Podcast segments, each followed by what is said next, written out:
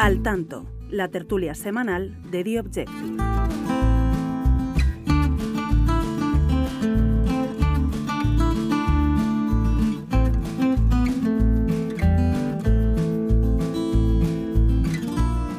Muy buenas y bienvenidos a un nuevo episodio de Al Tanto, la tertulia semanal de The Objective. Esta semana toca hablar de economía y de política, ya saben, casi siempre van de la mano, pero es que esta vez mucho más. Hablamos de la operación de Telefónica, de una de las operaciones del año, esa compra del 10% de Telefónica por parte del gobierno. Hacía muchos años que no veíamos una maniobra nacionalizadora de tal calibre.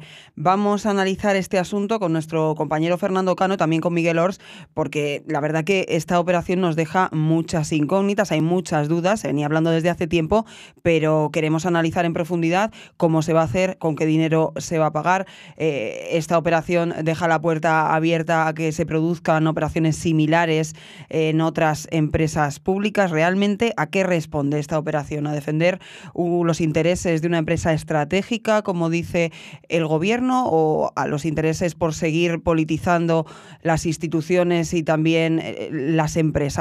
De todo esto vamos a hablar enseguida, pero no es lo único. También vamos a hablar con Marcos Ondarra sobre cómo la mesa del Congreso está leccionando a los diputados con una guía para que usen un lenguaje considerado no sexista. Por último, también vamos a abrir página de tribunales con nuestro compañero Alberto Sierra y varias cuestiones relacionadas con el caso Tsunami. Atención porque, por ejemplo, una de estas cuestiones, según publica en exclusiva nuestro compañero en The Objective, el entorno de Puigdemont planeó iniciar otro proceso tras la pandemia. Arrancamos.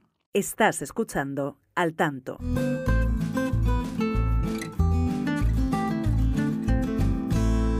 Y arrancamos como siempre saludando al director de The Objective, Álvaro Nieto, muy buenas.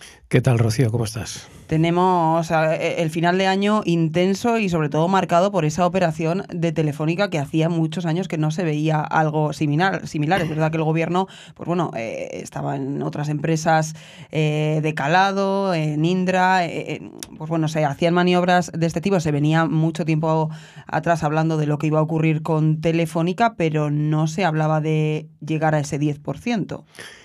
Sí, la verdad es que es una, noticia muy sorprendente, no por, no por esperada deja de, serlo, porque es verdad que se lo hemos ido contando eh, además muy bien por parte de, Fernando Cano durante las últimas semanas. Eh, pero bueno, no deja de ser llamativo el hecho de que de repente España vaya a gastarse 2.000 millones en comprar una empresa que teóricamente compite en un sector liberalizado por completo como es el de las telecomunicaciones y que además el gobierno lo haga con la excusa de que es que tiene que mm, controlar la compañía porque van a entrar unos socios extranjeros que no le gustan mucho. ¿no? Eh, bueno, todo esto tiene muchas aristas, la verdad es que es un tema complicado, pero, pero bueno, parece un retroceso o al menos un regreso a políticas del pasado que ya habíamos asumido que, eran equivocadas, pero bueno, vamos a, ver a qué nos lleva todo esto. Evidentemente, si esto se queda en Telefónica, vale, pero es que el plan que... La sensación no es esa. Bueno, y lo que ha ido contando Fernando eh, en sus informaciones es que el plan es ir a por más empresas. Y esto, bueno, si entramos en una dinámica en la que vamos a ir eh, renacionalizando eh, empresas, eh, me parece que vamos a entrar en, en, un, escenario muy negativo, sobre todo porque ya sabemos que eh, en España, sobre todo en España, cuando el Estado se mete en las empresas no acaban estando bien gestionadas. Es decir, ahí tenemos los, casos paradigmáticos de correos, de televisión española, es decir, las empresas de la propia agencia EFE, las empresas públicas no son un modelo eficiente, eh, eh, no son un modelo de gestión y eh, además yo creo que ponerse a, interferir políticamente, si es la tentación que tiene el gobierno, en una compañía como Telefónica va a ser muy nocivo para, para empezar para todos sus accionistas, que en el fondo son los propietarios de, de, la compañía. ¿no?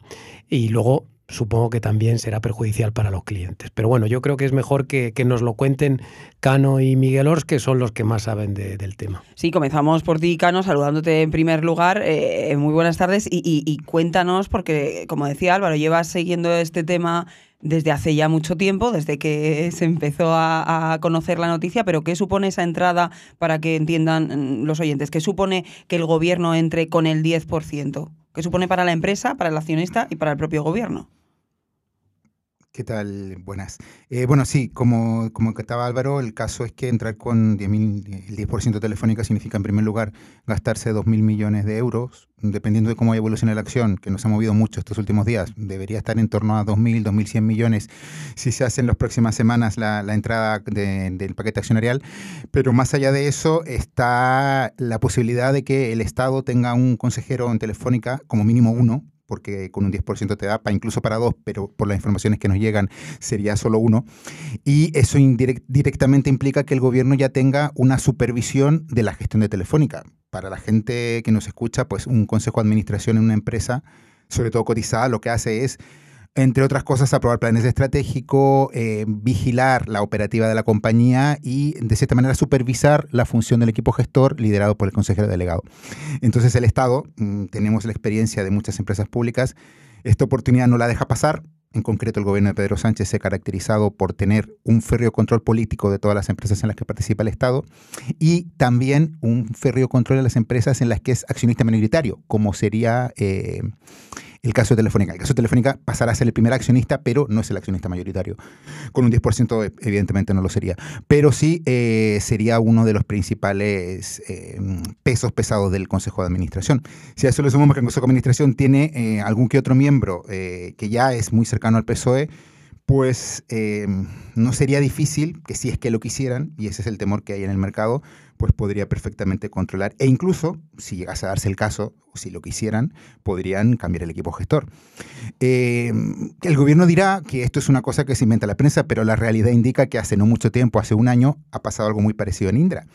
El Estado hace exactamente un año y medio aprobó la entrada de, de, Indra de más del 29% eh, pasando del 18 al 29%. Al mismo tiempo que, eh, gracias al presidente que puso en Intra, eh, pasó a cambiar completamente el consejo de administración, es decir, todos los accionistas, los consejeros rebeldes de Indra, que no estaban de acuerdo con la política del gobierno, abandonaron Indra curiosamente en convivencia con un nuevo consejero que era el presidente ejecutivo de Prisa, Josep Borguglia, con lo cual dieron un golpe en Indra que eh, de momento no se produjo en Telefónica porque tampoco ha entrado directamente en la empresa, pero el antecedente es ese. Es decir, lo que decía Álvaro es muy claro.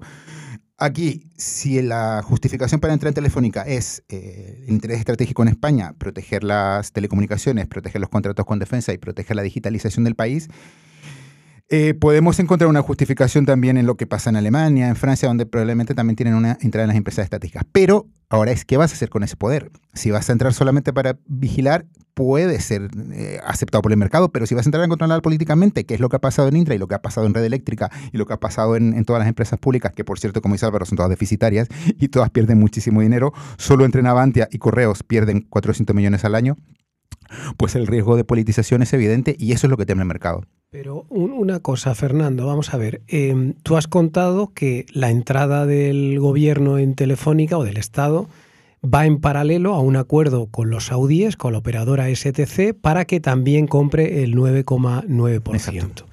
Em, y esa es la excusa que ha buscado el gobierno. Es decir, como entran los saudíes, yo tengo también que entrar para tener el mismo peso y por lo menos vigilar.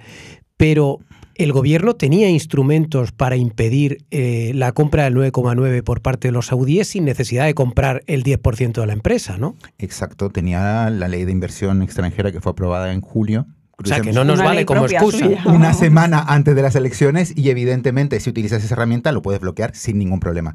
Eso nos lleva a pensar, que es también lo que creo que tú insinúas, y es que se ha utilizado la excusa de STC para entrar en Telefónica, que ha encajado como un guante para la pretensión de entrar con un 10%, que originalmente iba a ser un 5, pero que luego se convirtió en un 10 precisamente por lo que tú dices, por la justificación de igualar a los saudíes. Dicho esto, pues es evidente eh, que los hechos demuestran que lo de los saudíes puede ser una justificación, pero la realidad indica que ha sido muy bien utilizada para justificar esta entrada. Pero la entrada de los saudíes, eh, ¿tú crees que está consensuada con el gobierno? Es decir, ¿la llegada de los saudíes es casualidad o es concertación con el gobierno? Bueno, yo no me atrevería a decir eso, pero lo que sí que te puedo decir, y no es lo que nos comentan las eh, fuentes con las que conversamos, es que eh, al producirse la irrupción de los saudíes, inmediatamente el gobierno contacta con la empresa y con, evidentemente, con sus dueños, que son el Estado saudí y el reino, eh, para consensuar una entrada. Lo que sí hemos publicado es que esta entrada se ha consensuado después de la llegada de los saudíes y eh, se ha llegado a un pacto de no agresión en la cual, pues además de preservarse la paz dentro del Consejo de Administración, en el que tendremos un nuevo integrante de, de la CEPI y un nuevo integrante de los saudíes, pero además se preserva una suerte de paz entre los intereses políticos, económicos y geoestratégicos de Arabia Saudí y de España, que sabemos que tienen muchas relaciones muchos contratos y entra muchísimo dinero a las empresas españolas a través de contratos con Arabia Saudí.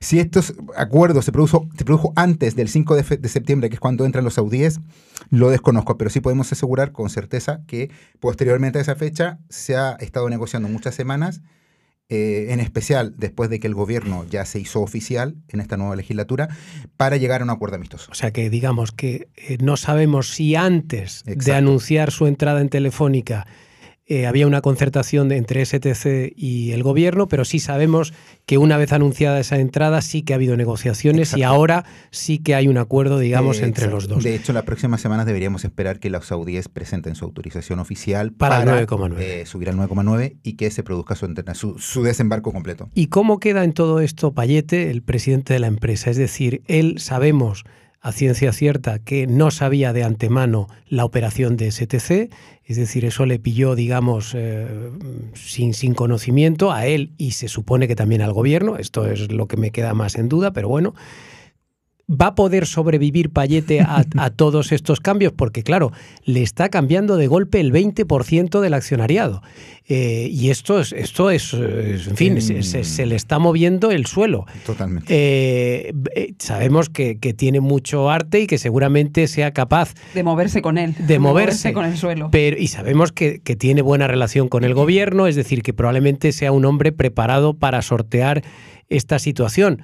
Pero tú, ¿cómo lo ves? ¿Cómo ves la situación? Bueno, yo ante esa pregunta eh, me remito a los hechos. Si los hechos indican que la entrada del gobierno en cualquier empresa implica un cambio completamente del equipo gestor, ya pasó en Indra, inmediatamente de llegar el gobierno a Indra, cambió al presidente, que en esa fecha era Fernando Belín Martorell, un hombre puesto por la anterior administración, y lo cambió por Marc Murtra, un hombre absolutamente identificado con el Partido Socialista Catalán. Eh, y en todas las empresas públicas en las que participa el Estado hay una persona puesta por el gobierno. Es decir, una persona que además ni siquiera tiene un perfil técnico. Claro, Estamos hablando de políticos. Que, que, no sé si, si con el 10% puedes hacer. Es el principal accionista. Los consejos de administración se mueven en función de los acuerdos que tú puedas hacer. Esto es como el Parlamento. Si tienes 15 consejeros, si logras que 7 aprueben la salida de un presidente, lo vas a sacar. Con esto no digo que el gobierno quiera sacar a Payete, ni mucho menos. Pero sí que digo que evidentemente la que sartén tiene que tener cuidado. La sartén por el mango sí, la sí, tiene. Sí, hacerlo, podría hacerlo el primer accionista de cualquier empresa, aunque sea con el 10%, tiene la sartén con el mango. En la medida que logre unir voluntades dentro de ese consejo para sacar adelante sus propuestas. Y en función de lo que ha pasado, y me remito a lo que ha pasado, el gobierno en todas las empresas que ha entrado, y me remito a Indra como el ejemplo más palpable que solo ha pasado hace dos años, siempre termine poniendo su equipo gestor. Bueno. Vamos a saludar ya a Miguel Ors, que sí, está también favor. aquí con nosotras. Está Miguel, conteniéndose, está, el hombre aquí, aquí mordiéndose rabiando, la lengua. rabiando, a ver, Miguel, ¿cómo ves tú el tema? Bueno, pues mm, yo veo, empezando por lo último que, que comentabais, esto me sorprendería mucho que si el gobierno decide mm, cambiar la dirección de Telefónica, eh, la Caixa y BBVA se opongan frontalmente. O sea, en fin, son negocios súper regulados donde el gobierno te puede hacer mucho daño. Ahora hay que renovar también cinco consejeros independientes, de modo que, en fin, lo vamos a ver. O sea, como dice Fernando, vamos a juzgar por los hechos, no por las intenciones, porque nadie sabe exactamente cuáles han sido las intenciones. A mí lo que me sorprende de toda esta operación es que efectivamente hay un, una empresa de un país eh, árabe, tú has privatizado y le vas a vender una participación a una empresa pública. Puedes decir, bueno, es lo que pasó con Endesa, pero Endesa era un país que era un socio europeo. Arabia es una satrapía oriental que además con una política internacional que no siempre, por no decir mm, casi nunca, coincide con los intereses de Occidente, que se codea con Putin, que, no, mm, que sube, restringe la oferta de petróleo para subir. En fin, eh, no es un, país amigo a pesar de los lazos mm, fraternales y históricos entre, entre las casas reales. Entonces, es muy lógico que tú no quieras que esos señores entren en, en, una compañía que para ti es vital. Eh, pero claro, lo que tienes que hacer es, si existe ese peligro, si hay riesgo para los intereses del país, pues no le dejes entrar. Lo que han hecho es una cosa intermedia. Mm, es una cosa intermedia en Estados Unidos, mm, que son el paraíso de, del, mercado. Eh, allí no les duelen prendas y han emitido leyes que impiden a los chinos invertir en determinados sectores. Es decir, tú les dejas entrar o no les dejas entrar. Ahora, si tú dejas entrar un inversor, el inversor mm, tendrá que hacer lo que vaya a hacer en la empresa. Es decir, la inmensa mayoría de los inversores industriales, ¿qué es lo que ven? Son empresas que están deficientemente gestionadas, cuya gestión pueden mejorar y que se meten para eso, para aumentar el valor de la empresa y obtener una rentabilidad. Ahora, si tú a los inversores les dices, no, es que esa posibilidad en España no existe. En España usted entra, pone el dinero y luego estamos nosotros, que somos los que decidimos cómo se gasta. Pues desde luego estás desincentivando la inversión, la inversión internacional en, tu país. Pero, pero no te entiendo bien. O sea, ¿tú crees que tendría que haber hecho el gobierno que, o sea, no entrar en Telefónica o vetar la entrada de STC? Claro, claro. Si tú de o verdad... sea, ¿dejas entrar a STC o no? claro, si si tú de verdad piensas que es un es que es un tema es que es un tema muy complejo porque yo puedo estar de acuerdo contigo en que tiene que haber libre mercado y tal. Pero claro, lo, que tú decías, en el caso de STC es que no hay reciprocidad. Es que Telefónica no puede ir a comprar STC. Pero la, la, reciprocidad, esto es un tema que sale siempre en nuestra relación con los países árabes. Dicen, no, es que en, en, Arabia Saudí no hay libertad religiosa, no la tengo. Bueno, pues peor para ellos es que en Arabia Saudí no dejan que entre los inversores, pues peor para ellos. Pero nosotros tenemos que mantener. Nosotros, es que es bueno el que vengan inversores y sobre todo en una empresa. Pero entonces, ¿qué hacemos? Pues si tú. Cualquiera de las dos operaciones, el inversor le da un mensaje al inversor extranjero, tanto que vengas como que entre. Desde tu punto de vista, ¿cómo habría que haber gestionado pues, Pues o sí o no. Si tú les dejas entrar, con todas, las, consecuencias. Con todas las consecuencias. Y si no, les vetas la entrada. Pues les vetas la entrada si consideras. Ahora bien, yo estoy hablándolo aquí desde un estudio en la calle Villanueva, en una conversación con amigos. No, claro, esos datos. ¿eh? Claro, bueno, sí, seguro que vienen a buscarnos. No, pero a lo que me refiero es que mm, Arabia Saudí tiene otros intereses, entonces te puede apretar. Lo mismo que el gobierno le puede decir a la Caixa y a BBVA, oye, mm, igual a mí Payete no me gusta. Y he pensado en un amigo mío que tengo un vecino de Rellano buenísimo, que no sabe nada de este negocio, pero que es un tío encantador, fenomenal. Y, es, del PSC o de ERC, me da lo mismo. Y, si le dicen los del BBVA y los de la Caixa, dicen, no, no queremos, bueno, pues saben cómo apretar, pues Arabia Saudí también te puede apretar en, en otros temas. Hombre, yo sinceramente pienso, y aquí me quito el gorro de periodista que escribe informaciones en The y me pongo el gorro de, analista y de opiniones propias, yo creo que aquí hay una suerte de gran pantomima. En mi opinión, yo creo que el gobierno em, ha montado un gran eh, circo mediático con una sensación de que le escandaliza la entrada de los saudíes, eh, pero en la realidad y lo que indican los números es que el gobierno y el Estado español tienen muchísimos intereses comerciales con Arabia Saudí y que esos intereses, si es que tú vetas a STC, una empresa con un 64% de participación pública, evidentemente Arabia Saudí no va a estar contenta y vas a generar un conflicto diplomático tremendo.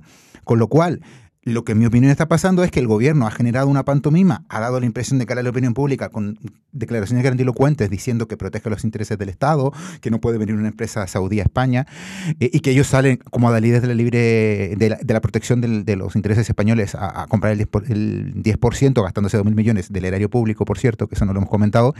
Eh, pero en realidad, esto como hemos comentado anteriormente, está todo pactadísimo, al punto en que yo, yo desconozco, como he dicho anteriormente, si es que antes se sabía antes de que entraran con el el 5 de, septiembre. Pero no cabe en absoluto ninguna duda de que a partir de allí el gobierno español y el gobierno saudí STC y Telefónica pues han pactado esta entrada para que eh, de cara a la galería se venda que estamos todos escandalizados y que hemos protegido los intereses españoles. Pero la realidad cuál es? Que a partir de en algún punto del próximo año, enero, febrero, marzo, cuando se haga finalmente la compra, pues STC también podrá entrar con un 10%, con un 9,9%, que es un 0,1 menos, que no es nada relevante. Pero eh, que van a tener cada uno un, eh, asiento en el Consejo, con lo cual pues va a estar tanto el Estado español, que además va a asegurarse controlar directamente una empresa estratégica como ellos mencionan, y los saudíes pues estarán también en el Consejo de Telefónica eh, teniendo todos los beneficios económicos y estratégicos que puede tener eso, con lo cual pues desde el punto de vista de lo que querían unos y otros, pues han salido todos ganando. Es una situación compleja. Eh, la verdad que la decisión del gobierno no era tampoco sencilla, por, todo lo que comentabas, Miguel. Pero claro, luego está la oposición. los partidos de izquierdas, obviamente, todos han celebrado ¿no? la entrada del gobierno en una empresa estratégica, pero tampoco hay una oposición eh, de los partidos de derecha férrea con este asunto. La verdad que no se está haciendo demasiado ruido en este tema. Claro, aquí hay, un, hay asimetría de la información. O sea, aquí nosotros estamos especulando por todo lo alto sobre lo que ha pasado aquí, lo que dijo este, lo que pensó el otro.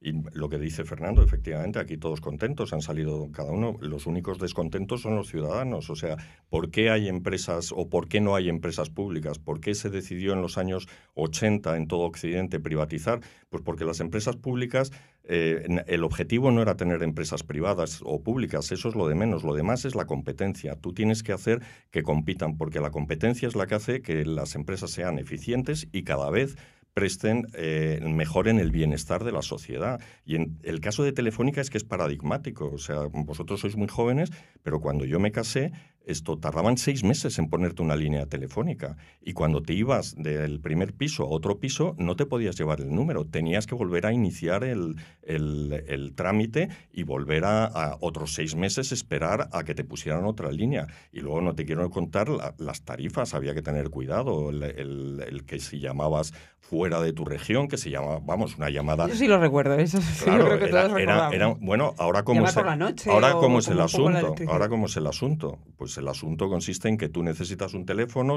entras en una tienda, te dan un móvil y ya tienes línea. Y ese número es para ti para toda la vida, si, si quieres. Si no quieres, pues allá tú, porque tienes mm, tus negocios oscuros. Entonces, todo esto es la competencia. Todo esto es la competencia. y, y, es verdad que a lo mejor, o sea, hay un libro de Miguel Ángel Fernández Ordóñez que se titula justamente La competencia, en donde explicaba, ¿y la competencia no admite también que haya empresas públicas? Y él decía, bueno, eso se, ensayó en otros países y no funciona bien. ¿Por qué? Pues porque las empresas públicas juegan con, tiran con, pólvora del rey, entonces ellas no les importa la cuenta de resultados tanto como a las empresas privadas. Es verdad que decir, no, es que estas empresas por lo que se tienen que guiar es por los beneficios. Y, esto es una idea que en general no gusta mucho en los países de tradición católica y de hecho el Papa decía que el, empresario tiene que pensar más en el empleo que en, en, los beneficios. Pero eso es lo que tuvimos con Telefónica. Las empresas públicas al final se las acaban secuestrando sus gestores y sus empleados. ¿Y por qué? Pues porque no hay ningún desincentivo a subir los salarios y a mejorar las condiciones de los trabajadores. Pero claro, todo eso se acaba trasladando en precios y calidad de servicio y al final acabas con, con, con una economía muy ineficiente. Y a todo esto nos va a costar 2.000 millones ¿eh? y hay que recordarle a la gente que aunque, claro, que aunque el gobierno, el gobierno le ha dado el encargo a la SEPI, a la Sociedad España, Estatal de, Participaciones Industriales, le ha dado el encargo de que compre el 10%, esta sociedad, que es la que gestiona las empresas públicas, no tiene dinero eh, y, por tanto, va a tener que financiarse esta operación con cargo a los presupuestos generales del Estado. Es decir, que se va a tener que meter una partida especial para el año 24 eh, de 2.000 millones de euros, como si España estuviera especialmente sobrada, ¿eh? como si España no tuviera déficit, ni deuda, ni nada por el estilo. Esa es la clave que, hay que hacer mucha pedagogía en este, en este país, que es el que conocemos, que al final de dónde sale ese dinero, de señores, todos nuestros de todos bolsillos. nuestros bolsillos. Pero es que esa pedagogía, y creo que la gente no lo acaba de comprender. Y, además es completamente inútil este esfuerzo. Es decir, yo creo que realmente, o sea, si lo miras eh, objetivamente, es tirar 2.000 millones a la basura, porque es que... Vamos a ver, con el 10% en Telefónica es verdad que, como decía Fernando, te puedes garantizar un consejero y, y, si te alías con otros puedes pegar un golpe de mano en la compañía. Pero ¿qué beneficio directo trae eso para los ciudadanos? Ninguno. El único beneficio que trae es para el gobierno. O sea, es una operación completamente política. Y en cualquier caso para el accionista, que, estamos pagando nosotros. Yo no tengo por qué pagar al accionista de nosotros, nosotros estamos, de nosotros vamos a pagarle al gobierno la fiesta. Dos mil millones de euros a nuestra costa. Hombre, yo creo que no es necesario y comparto el análisis que han hecho aquí Fernando y Miguel de que, oye, si te querías oponer a la operación había otras fórmulas y si estabas a favor de la operación no tenías por qué meterte eh, dentro de Telefónica para esto, porque además es una adulteración del mercado, un mercado liberalizado que como explicaba ahora Miguel ha funcionado perfectamente, está funcionando muy bien. Aparte que, por cierto, hay que recordar que Telefónica ya no es líder en el, en el sector, es decir, hay muchos competidores, es un mercado bastante bueno ahora mismo porque hay mucha competencia y muy positiva para el consumidor y por tanto no hay ninguna justificación para dar este golpe de mano, y mucho menos si quieren ir más allá y dar un golpe de timón en la compañía, que esperemos que no lo hagan por el bien de la compañía, del empleo y de los clientes. Bueno, a lo mejor la compañía necesita un golpe de timón. ¿eh? También bueno, vamos a verlo. Lleva ahí. Pero entiendo que el Estado pero el golpe de timón. de eso. Bueno, pero Sánchez, vamos a ver. Yo sí, mira, eh, podemos criticar lo que quiera la gestión de Telefónica, pero estoy seguro que Sánchez no es mejor gestor que Payete. No, no, estoy seguro. Y además, el, el, tema, pero cosas más raras han pasado, ¿no? Sí, no, esto, como decía Fernando, está todo en el aire. ¿Qué ibas a decir? no, bueno, simplemente eso, que al final estamos hablando de una empresa que podría eh, perder, o sea, que, no, que gana dinero y que va a tener el próximo año un gran competidor que será ONH más móvil, que en teoría debería aprobarse su fusión, con lo cual ya tendremos un competidor exactamente del mismo tamaño que la Telefónica en España, con lo cual ya no existe ese monopolio manido que se venía diciendo de Telefónica en los años anteriores. Pues aquí lo dejamos, compañeros. Muchas gracias. A vosotros, un placer. Gracias. Estás escuchando Al Tanto.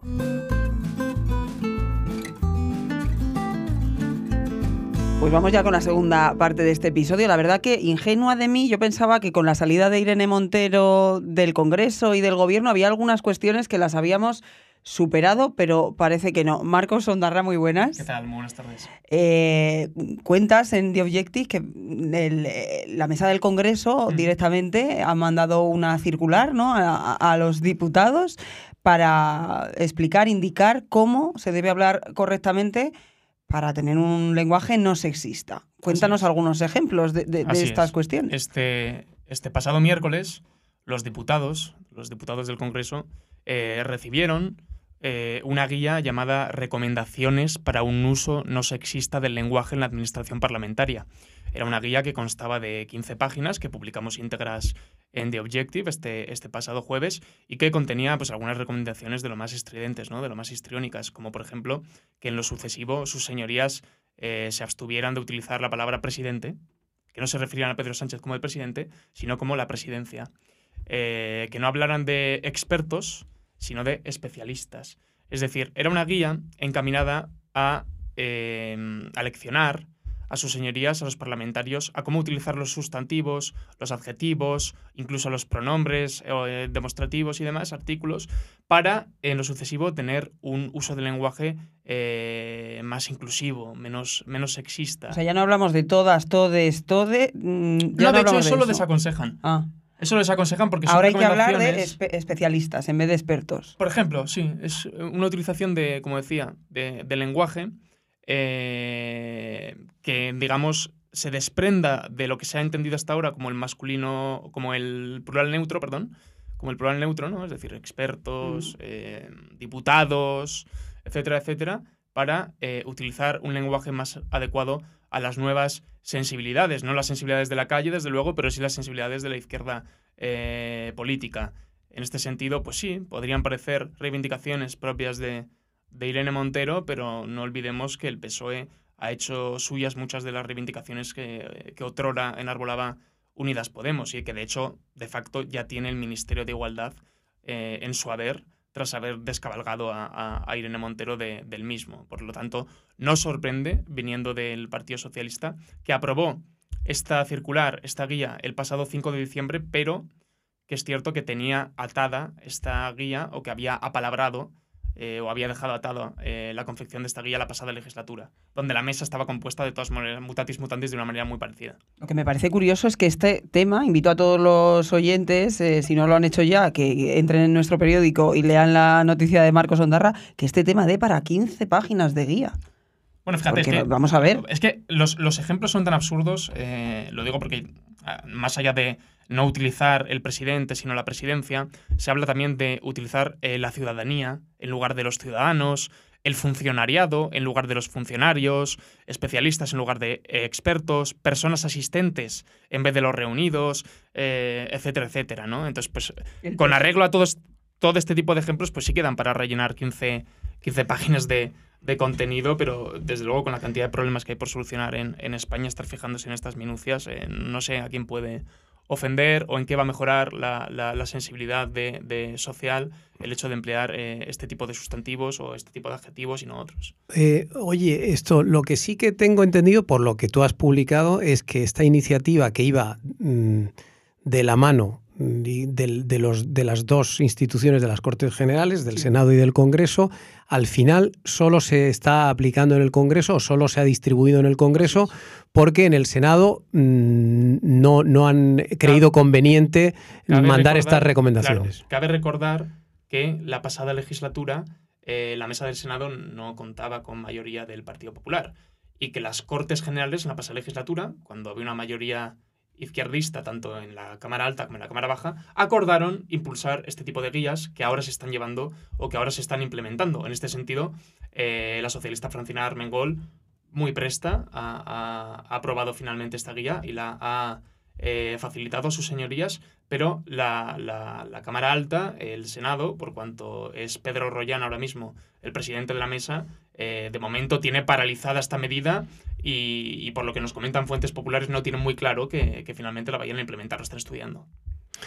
Bueno, pues eh, efectivamente, como, como, estáis comentando, eh, esto es una auténtica aberración, pero sobre todo porque, sinceramente, nos, nos mete o profundiza en una idea en la que ya algunos países, o una idea que algunos países ya están abandonando. Eh, es decir, mientras en otros sitios se está deshaciendo todo esto del lenguaje inclusivo, en España se están dando pasos hacia él, ¿no? Tú decías, se ha ido Irene Montero, pero no su legado, efectivamente. Eh, Francina Armengol es ahora mismo la abanderada de este asunto. Ya hemos visto cómo desde que está en el Parlamento pues está impulsando las lenguas cooficiales, está impulsando un lenguaje y unos discursos muy politizados por parte de la presidencia, que siempre tiene que ser un poco más neutral. Bueno, pues ella está haciendo partidismo ahí, pero ahora ha dado un golpe más eh, de efecto con esta guía que evidentemente mmm, yo creo que es una intromisión completamente, eh, en, en fin, excesiva. ¿no? Sí, También porque además, oye, los diputados no son cualquier persona. Es decir, esto no es una empresa, o sea, Armengol no es la jefa de una empresa en la que le dice, imaginemos que Armengol fuera la directora de un periódico. Pues yo podría entender que Armengol quiere que sus redactores, que sus periodistas escriban de una determinada manera, entonces les manda unas recomendaciones, oiga, pues a partir de mañana vamos a poner la palabra experto en lugar, eh, perdón, la palabra especialista en vez de la, de la palabra experto.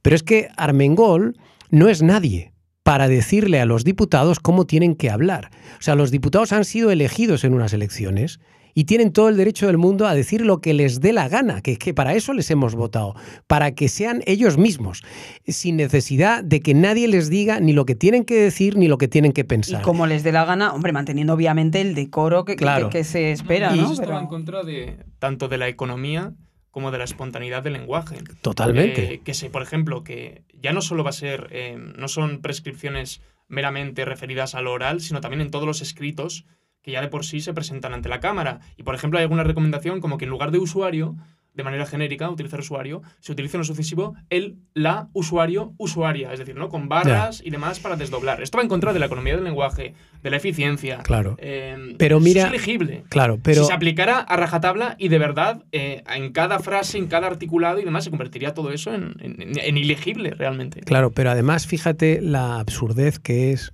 eh, que se recomiende el uso de la palabra especialista en lugar de experto cuando las dos palabras son genéricas. Lo único que pasa es que como la señora Armengol considera que es más guay la palabra especialista porque termina en na, le parece más adecuada que la palabra experto que termina en o.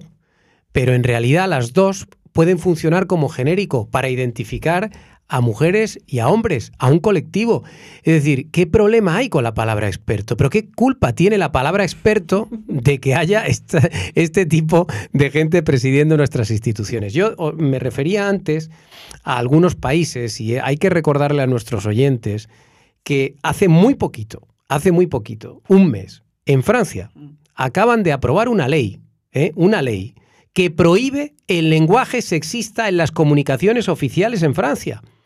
¿eh? Porque han llegado a la conclusión que el lenguaje sexista es un obstáculo para la comprensión y la facilidad de la lectura, que era lo que decía Marcos ahora. El lenguaje inclusivo dirás. Sí, sí, claro, claro. Eh, el lenguaje sexista. Es decir, eh, eh, es decir, las, las comunicaciones oficiales quedan, eh, digamos, se, se- se- se- se regula por ley abandonar, abandonar el lenguaje inclusivo. O sea, tiene que ser en neutro, claro. Es de- sí, porque se ha llegado a la conclusión, quizás no lo he explicado bien, pero lo que han decidido en Francia es que hay que olvidarse de empezar aquí a poner el los, el las, el les, el no sé qué, que no, que no, que no.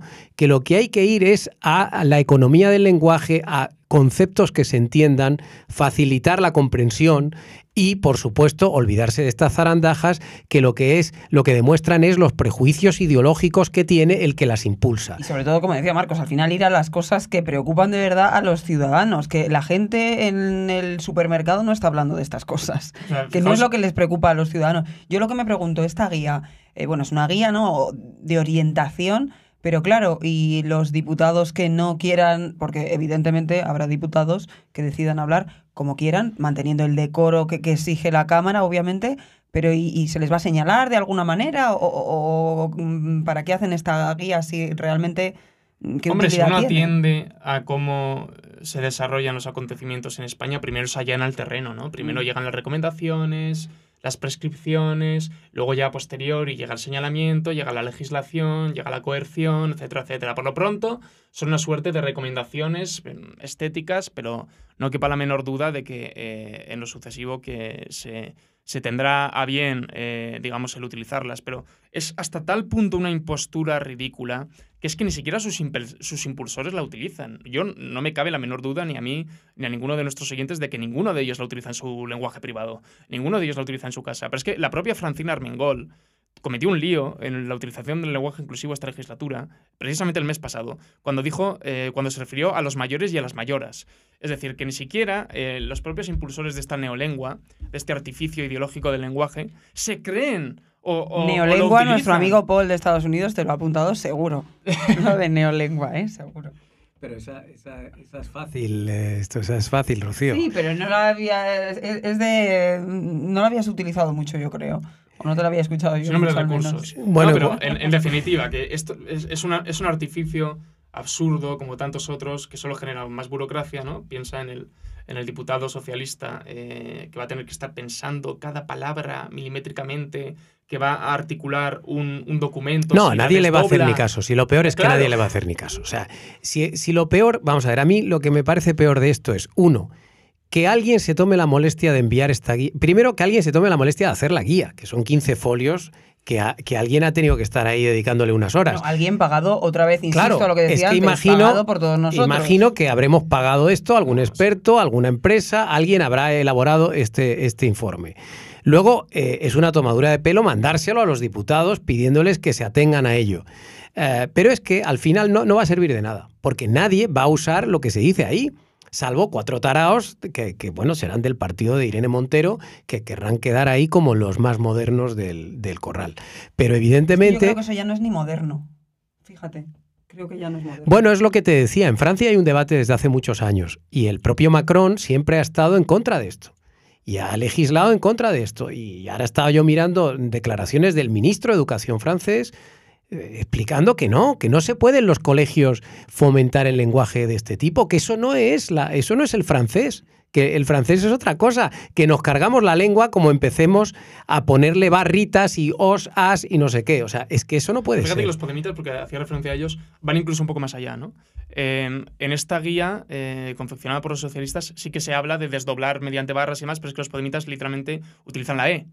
por ejemplo, Mm. eh, para referirse a realidades Pues que no mira, existen. pues Utilizan mira. la X incluso, y eso se recomienda, eh, o digamos, se recomienda que no se utilicen los documentos. Pues, la eh, X o la E. Eso es lo que dice Armengol. Pero, dice pero fíjate, me parece más coherente lo de niñes. Es decir, si tú quieres eh, sustituir el, el genérico de niños y quieres inventarte una nueva palabra, pones niñes. Me parece más coherente que lo que está haciendo Armengol. Que es decir, me cargo expertos para poner especialistas. ¿Pero qué narices? ¿Pero por qué? ¿Por qué sexista experto y especialista no es sexista? Pero ¿cuál es la coherencia de la decisión de sustituir una por otra? Por lo menos invéntate una tercera palabra. O sea, invéntate un tercer género, pero no me digas que porque termina en A es menos sexista que porque termina en O. Entonces, a mí desde ese punto de vista, lo de las niñas me parece más coherente. Lo del lenguaje sexista de por sí es un absurdo in terminis. O sea, el lenguaje no es sexista. El, el plural se determinó hace mucho tiempo que, que- que era el, el- el- plural masculino y que sirve para englobar a hombres y mujeres. Y yo cuando hablo de los expertos, ahí están incluidas también las mujeres que tienen algo que decir respecto a un tema. Y yo supongo que las mujeres eh, cabales, sensatas y demás no se sienten ni mucho menos menospreciadas. Eh, aquí está Rocío para, No, pero para si es que- pero si es que hay Porque yo- ejemplos- porque aquí digamos que estamos unos, ¿no? Eh, unos tertulianos, unos. No, es que se podría decir periodistas. Que Los periodistas. Por eso. y- Objective, Álvaro. y periodista y periodista es femenino y, y nos integra a los tres. Es decir, que ejemplos de estos hay miles. Evidentemente, estos son chorradas que se No, los- fijan los en ellas. es la de la economía del lenguaje. ¿Cómo? es que es Los economía- especialistas de la comunicación. Claro. Pero, pero mm, ¿para quién legislan estas personas? No, Es afortunadamente, final- afortunadamente no es ninguna legislación. No, ya, Hasta pero ahí no bueno, hemos es llegado todavía. No, es simplemente una claro. lista de recomendaciones. Sí, es una lista de recomendaciones, pero al final es lo que estamos hablando. Se lleva muchos años hablando de este tipo de lenguaje como si realmente la gente en la calle estuviese hablando de esto.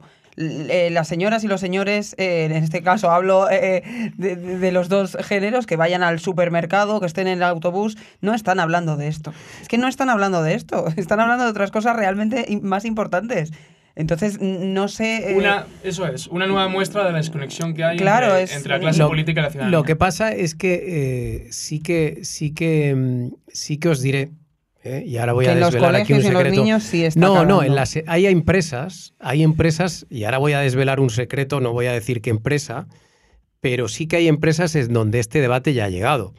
Eh, yo mm, diré que hay una gran organización española en donde eh, el equipo de comunicación ya a mí hace unos días eh, me comentó, me dijo Álvaro, estamos completamente, mm, ¿cómo decirlo?, traumatizados porque nuestros jefes nos han pedido que a partir de ahora, en las comunicaciones, en las notas de prensa que hagamos, internas y externas, eh, no podemos decir la palabra trabajadores, sino que tenemos que decir personas trabajadoras.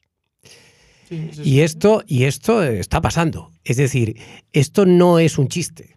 Esto es una confesión que a mí me han hecho unos eh, directivos del Departamento de Comunicación de una gran organización en España y que en un momento de confesión me lo, me lo, me lo trasladaron. Me dijeron, oye, hasta este punto estamos ya. En este punto estamos ya. En que una gran organización, no precisamente alineada con el gobierno, está ya sustituyendo la palabra empleado, porque es masculino, teóricamente, por la palabra y por, y las dos palabras personas trabajadoras. O sea, imaginaos Ya, pero cómo está la antes, situación. Está calando, eh, pues también es una forma, mm, a lo mejor, de, de- de- de quedar bien, eh, entre Pero, comillas. pero hay que convencer de que este, este Pero no puede ser el camino. En su eh. vida privada, la gente, No hablan así. ni en las No. empresas, ni, ni los directivos de esas empresas, ni los Pero es el políticos, mensaje que quieren trasladar. Es un Nadie. es, el un mensaje es un que se- quedar bien. Bueno, Mira, pero, mira pero qué es in- feminista que. Pero se empieza así, Rocío, porque mirad, eh, esto es como cuando le cambiaron el nombre a algunas ciudades. Eh, nosotros, cuando le cambiaron el nombre a La Coruña, eh, evidentemente los que somos de una generación vamos a seguir llamando La Coruña La Coruña de por vida. Pero en el momento en que tú cambias La Coruña y pones a Coruña, todas las nuevas generaciones van a conocer esa ciudad como a Coruña y entonces los chavales más jóvenes ya mm, de forma natural dicen a Coruña, sin, la pla- razón, sí, sí. sin plantearse que antes era La Coruña, que está en castellano se dice La Coruña. Entonces, con estas cosas pasa lo mismo. Tú empiezas a instalarlo de personas trabajadoras, personas trabajadoras, empiezas a ponerlo por escrito en documentos oficiales, empiezas a decirlo con ministros más jóvenes que están un poquillo taraos y tal, y al final, dentro de 20 años, acaban todos los chavales diciendo personas trabajadoras con total naturalidad. Entonces, cuidado con el lenguaje porque el lenguaje, aunque nos parezca una aberración, hay un momento en que se acaba instalando y, y tú acabas transformando el lenguaje de la gente desde las instituciones. Y esto es lo que hay que intentar evitar. Porque creo que evidentemente, es, es- para empezar, a mí me parece que es perder el tiempo. O sea, es que creo que hay temas mucho más importantes. Si tú quieres hacer una sociedad igualitaria y quieres de verdad la igualdad entre hombres y mujeres, te deberías estar fijando en otros muchos temas, pero no en si dices especialista o dices experto. O sea, es que es ganas de, de, eh, bueno, no sé, Perder el tiempo. de perder el tiempo y de desviar la atención, porque sí que puede haber problemas más graves, como hemos hablado aquí alguna vez, de realmente, oye, están muriendo mujeres, ¿qué está pasando? ¿Quiénes son los que están asesinándolas? Bueno, hay temas más graves y de discriminación, pero mm, no precisamente en el lenguaje, ¿no? Si os parece, Marcos, no sé si tienes alguna cuestión más que añadir, si no ponemos punto y final en... No, decía Orwell, quien domina el lenguaje domina las mentes. Claro, es esto, es esto. sí. Esto es un poco Y al final es lo que esa trasciende. semillita que se va mm, sobre, todo, sobre todo transmitiendo a las generaciones más jóvenes en esto y en otro tipo de cuestiones que ya vemos en los colegios que... que- Y, que debería, ocurriendo. y debería pedirse. Eh, Bueno, primero al Partido Popular que no apruebe esto en el Senado. Bueno, eh, es- es- pero es lo que te iba a decir. O sea, yo creo que lo mínimo, primero, el Partido Popular debería no aprobar esto en el Senado, que como hemos contado, de momento no lo ha aprobado. Pero es que yo creo, yo voy un paso más allá, Marcos. ¿A ti te consta que después de la publicación de la noticia haya habido algún pronunciamiento, algún grupo parlamentario en contra de estas recomendaciones que han recibido por email? Me consta que en privado había mucha sorna. No, no, no, no en privado. O sea, ha salido alguien en rueda de prensa si a sale poner verde Volvemos a lo Armengol. mismo. Volvemos a lo mismo. En privado todos hacen chanzas, todos hacen sorna. No, pero es que aquí se exige Claro. que los partidos que están en contra hagan un pronunciamiento público diciendo esto es una barbaridad, una vergüenza, no estamos dispuestos a que Armengol nos diga cómo tenemos que hablar. y directamente se les tacharía de caverna, machistas... Lo que ya- quieras, ya pero hay que, tener, eh, hay que tener los principios claros y sobre todo hay que saber eh, eh, liderar esa bandera, porque si no es lo que decía Marcos, al final se acaba instalando el lenguaje que quiere eh, una determinada parte de la sociedad o una determinada parte de los partidos políticos. Y eso no puede ser, no puede ser. Y sin embargo a estos temas no se le plantea la importancia o no se les da la importancia que tienen. The Objective hoy eh, ha abierto el periódico con ello, pero lamentablemente no, parece que preocupe mucho a los partidos políticos ni al resto, ¿no? Pues aquí lo dejamos, compañeros. Veremos si hay nuevas guías y finalmente si el Senado y si Royan decide aceptarla o directamente... Lo que tienes que estar pendiente ahora, esto Marcos, en los próximos discursos de, Ar- de Armengol es si efectivamente cuando hable Armengol utiliza la palabra especialista en vez de experto y cosas No, por lo así. pronto nos dio un aperitivo. ¿no? O por ejemplo, si utiliza, mayoras, pero- si, si- si utiliza la palabra presidencia en vez de presidente para referirse a Pedro Sánchez, por ejemplo. Esto sí que sería muy curioso, porque si la propia Armengol luego no va a usar lo que está recomendando, también estaría demostrando, en que es una buena socialista, en definitiva. Bueno, predica para los demás lo que no, lo que no hace ella. Aquí lo dejemos. Gracias, Marcos. Muchas gracias. Gracias. Estás escuchando Al Tanto.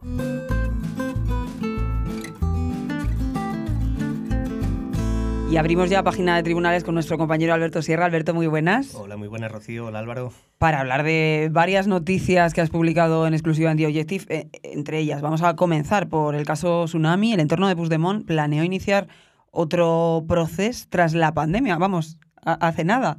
Eh, la verdad que no, no perdían el tiempo. Pues sí, esto es una pieza separada del caso Tsunami, que se centraba en una herramienta digital llamada Bogdoni, que fue impulsada por, eh, por las mismas personas que impulsaron Tsunami Democratic para favorecer eh, la república digital que el entorno de Puigdemont se había propuesto crear tras la pandemia como nueva hoja de ruta para conseguir la, independencia unilateral de Cataluña.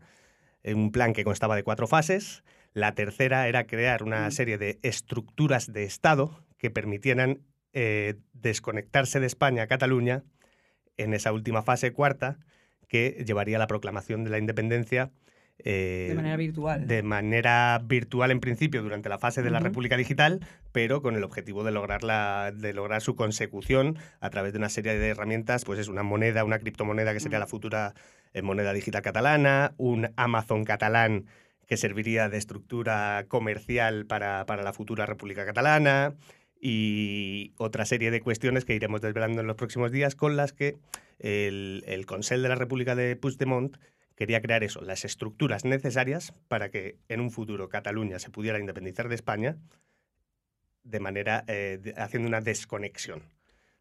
Todo, Álvaro, eh, todo un plan programado, eh, estas personas que van a recibir la amnistía. por parte del gobierno. Mm, la verdad que es reciente, el informe es de 2020, pero mm, claro, era un proceso bien planificado tenían todo muy bien planificado y muy bien montado y sin embargo, pues bueno, eh, tenemos esta situación y... Bueno, lo, curioso, lo curioso, yo creo, lo novedoso, aquí hay varios temas importantes. ¿no? Primero, felicitar a Alberto porque todo esto son exclusivas que estamos dando, estamos eh, publicando información contenida en sumarios ¿no? Eh, a los que solo hemos tenido acceso nosotros.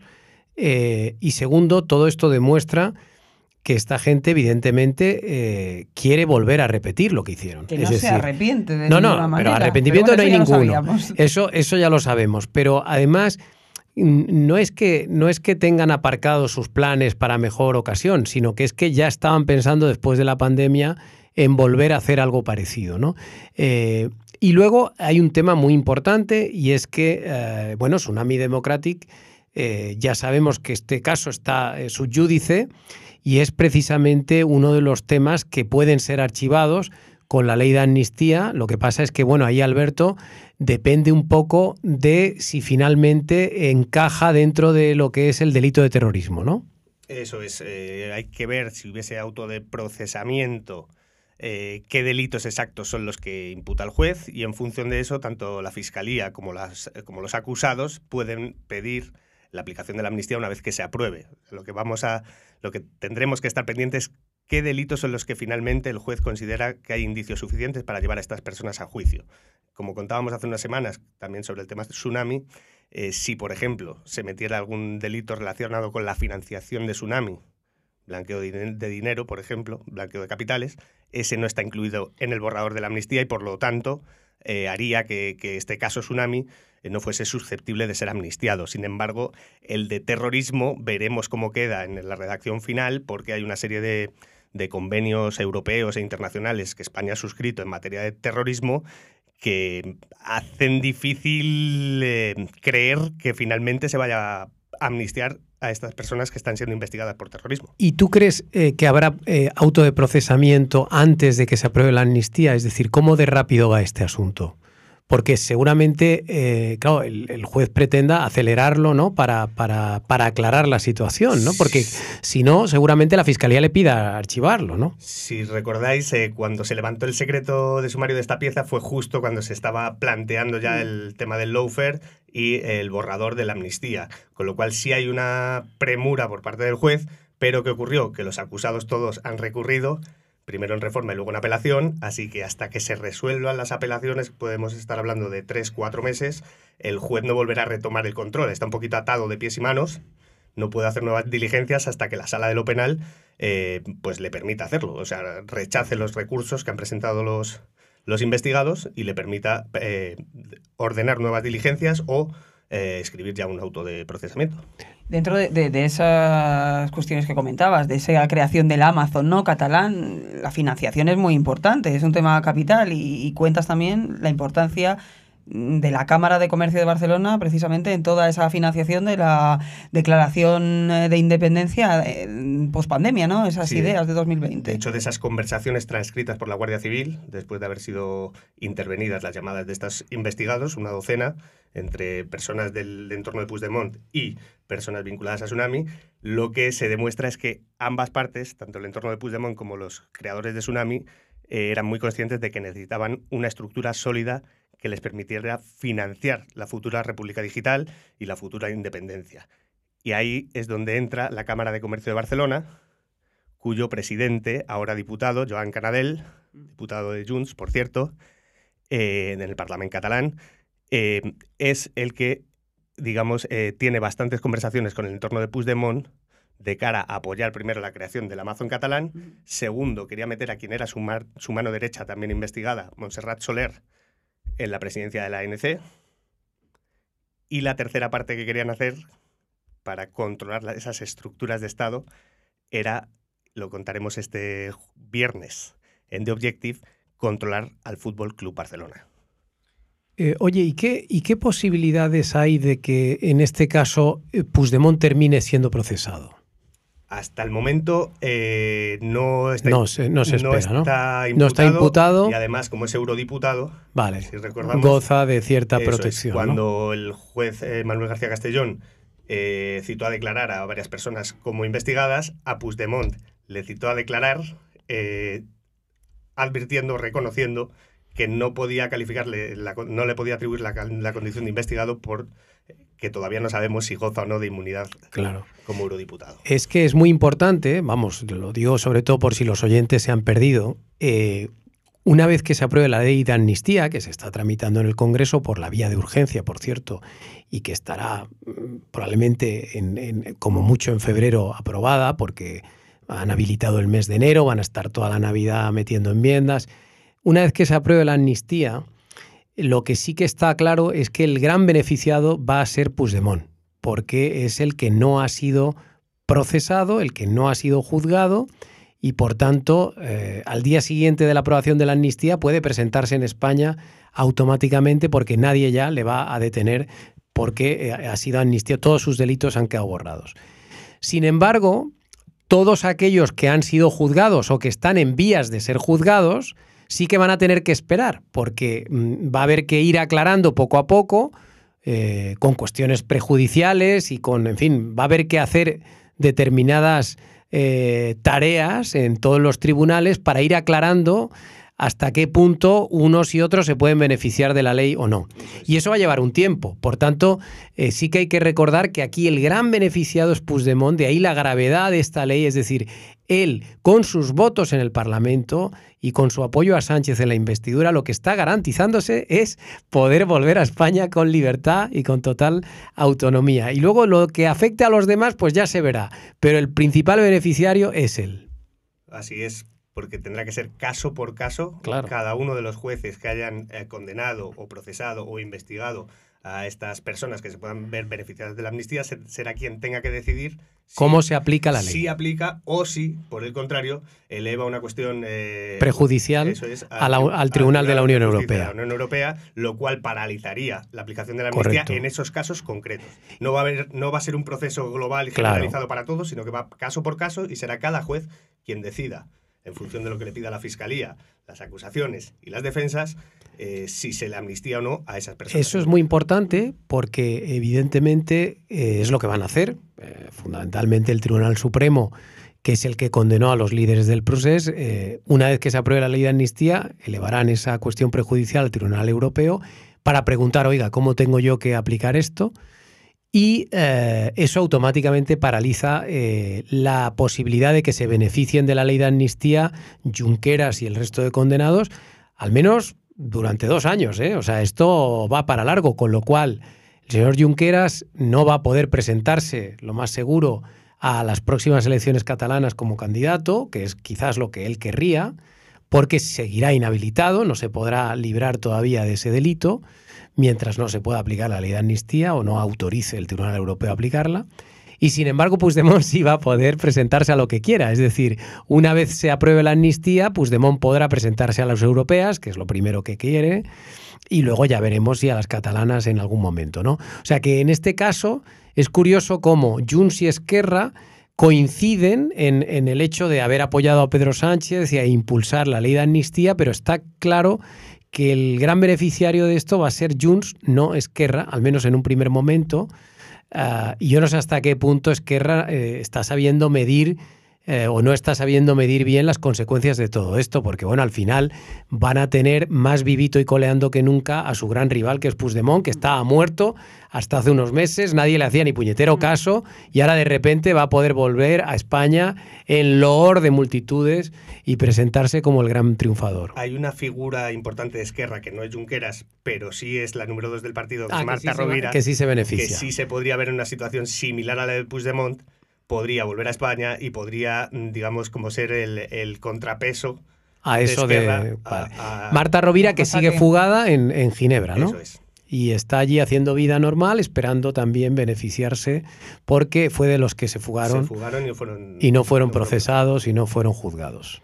O sea, al final, fíjate Al final, que el- qué el- triste, sí. qué triste que aquel que ha sido más cobarde y que se ha ido, se ha fugado, unos. se ha fugado de la justicia, no ha querido dar la cara, al final va a ser el gran beneficiado. Y esta gente que se ha chupado pues dos o tres años que estuvieron en la cárcel, Bueno, lo que Eh, les correspondía. Claro, claro. No, no, No, les correspondía Bueno, les más. correspondía más, Le pero correspondía claro. más, han sido indultados. Claro, han sido indultados, pero se pero chuparon ya un tiempo en la cárcel, cárcel. Sí, Sí, que sí. entonces estuvieron en prisión preventiva hasta el Hasta el juicio. Por eso, entonces han estado mucho tiempo en la cárcel, pero tendría que haber estado más si no se les hubiera indultado, pero sin embargo ahora tampoco van a poder beneficiarse de primeras de la ley de, de amnistía.